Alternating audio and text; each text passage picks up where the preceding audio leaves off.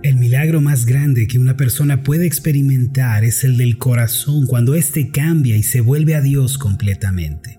Cuando nuestro mundo interior es renovado por el poder de Dios a través de la fe en Cristo, nos encontramos preparados para contemplar un asombroso cambio en el mundo exterior. En Génesis 1 encontramos la creación de Dios en el mundo natural. Sin embargo, este pasaje guarda una tremenda relación con la vida de cada uno de nosotros. En el primer versículo de la Biblia se nos narra que Dios creó el cielo y la tierra, lo cual es un paralelismo con el hombre, el cual tiene tanto el cielo como la tierra en su corazón. Por eso podemos decir que cada ser humano posee una doble nacionalidad al tener un cuerpo y un espíritu. Cuando Adán y Eva pecaron, trajeron sobre toda la humanidad una era de catástrofe, de vacío y desesperación. Por ende, al leer Génesis 1.2, podemos darnos cuenta de que esta es la condición del hombre. El pasaje dice así, y la tierra estaba desordenada y vacía, y las tinieblas estaban sobre la faz del abismo, y el Espíritu de Dios se movía sobre la faz de las aguas.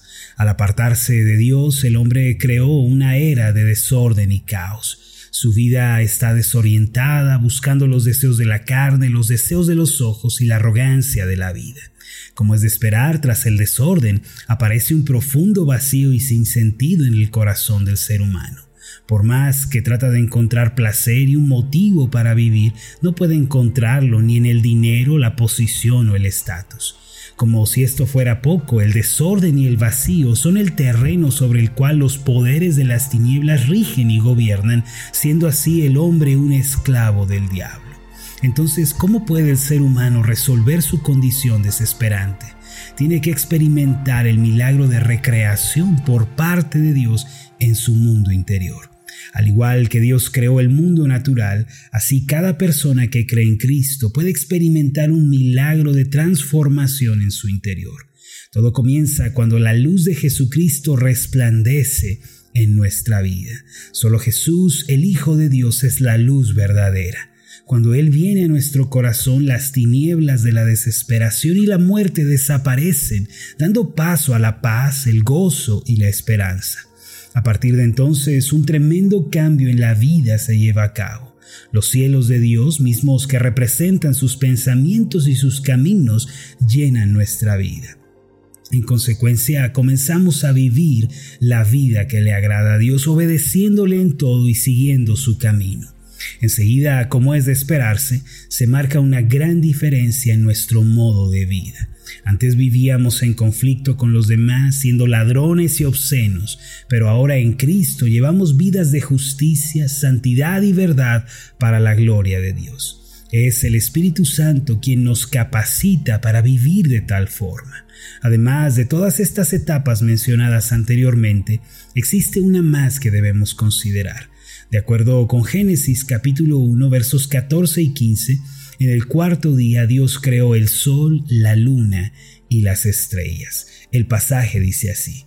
Dijo luego Dios, hay alumbreras en la expansión de los cielos para separar el día de la noche y sirvan de señales para las estaciones, para días y años, y sean por lumbreras en la expansión de los cielos para alumbrar sobre la tierra. Y fue así. Entonces, ¿qué simbolizan estos astros creados por Dios y cómo se relacionan con la obra de recreación en nuestro mundo interior? Permítame explicarle.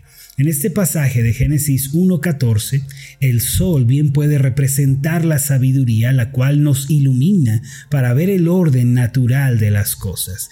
Es a través de la luz del sol que podemos contar los días, las semanas, los meses, los años. Además, el sol simboliza la luz con la cual podemos caminar confiadamente por cualquier camino sin temor a tropezar.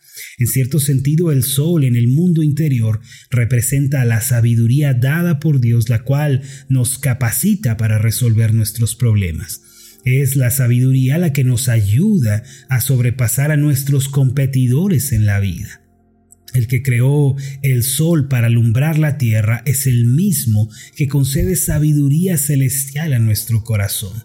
El apóstol Santiago dijo lo siguiente en Santiago 1.5, y si alguno de vosotros tiene falta de sabiduría, pídala a Dios, el cual da a todos abundantemente y sin reproche, y le será dada. Si una persona busca la sabiduría de Dios, el Espíritu Santo derramará en su corazón esta gracia más brillante que el sol. Además, en Génesis 1.14 encontramos que el sol fue acompañado por la luna.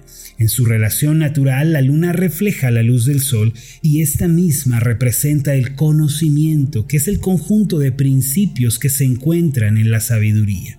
Mis amados, el conocimiento humano o el conocimiento del mundo no pueden darnos felicidad verdadera y duradera el logro monumental del conocimiento humano, el famoso desarrollo de la ciencia y la tecnología trajo comodidades a nuestra vida, es cierto, pero por otro lado causó un gran desastre. Se dice que el Internet nos acercó a las personas de otros continentes que estaban lejos, pero nos alejó de nuestro prójimo que vive con nosotros. No digo que esté mal tener tecnología, pero quiero decir que esta no ha podido resolver el gran problema de la humanidad. Hay un límite para el conocimiento humano. Por lo tanto, tenemos que buscar primero el conocimiento de la palabra de Dios. Las personas, las familias, la sociedad y la nación tendremos una vida nueva y plena solo cuando construyamos nuestro conocimiento sobre el fundamento de la palabra de Dios. Por otro lado, las estrellas que aparecen centellando en el cielo simbolizan la inteligencia. Una persona sabia ejerce influencia en las personas que están a su alrededor dando beneficios y felicidad. Cuando los padres son inteligentes y sensibles, todos los miembros de la familia son también felices. Cuando el presidente de una nación gobierna con inteligencia, controlará bien sus asuntos políticos y hará crecer la economía. En consecuencia, debido a su inteligencia, toda la nación prosperará. Mis amados, en nuestro mundo interior debemos dar paso a la sabiduría, el conocimiento y la inteligencia que la palabra de Dios nos provee. Solo de esta forma podremos llevar una vida que glorifique a Dios verdaderamente. Debemos cultivar un estudio continuo de la palabra, dejando que ella nos imparta la luz de la sabiduría. Debemos avanzar permitiendo que el conocimiento nos dé la ventaja en las cosas espirituales y terrenales. Además, debemos vivir con la inteligencia de la palabra, actuando conforme a la voluntad de Dios. Así como creó los astros celestes, cuando somos transformados por Jesucristo, Dios nos da una sabiduría como el sol, un conocimiento como la luna y una inteligencia como las estrellas. De esta forma podemos vivir vidas creativas y exitosas para la gloria de Dios. Vamos a hacer una oración juntos. Padre Celestial, te damos las gracias por la obra que haces en nuestra vida. Gracias Señor porque has dado luz a nuestro corazón, has puesto tus cielos en nuestra vida y nos has enseñado la diferencia entre la justicia y la injusticia, lo que te agrada y lo que te desagrada. Hoy también nos acercamos a ti para pedirte que nos des sabiduría, conocimiento e inteligencia de tu palabra.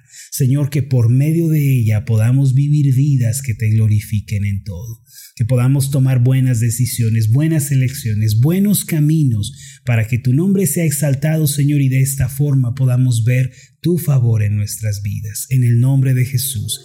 Amén y amén.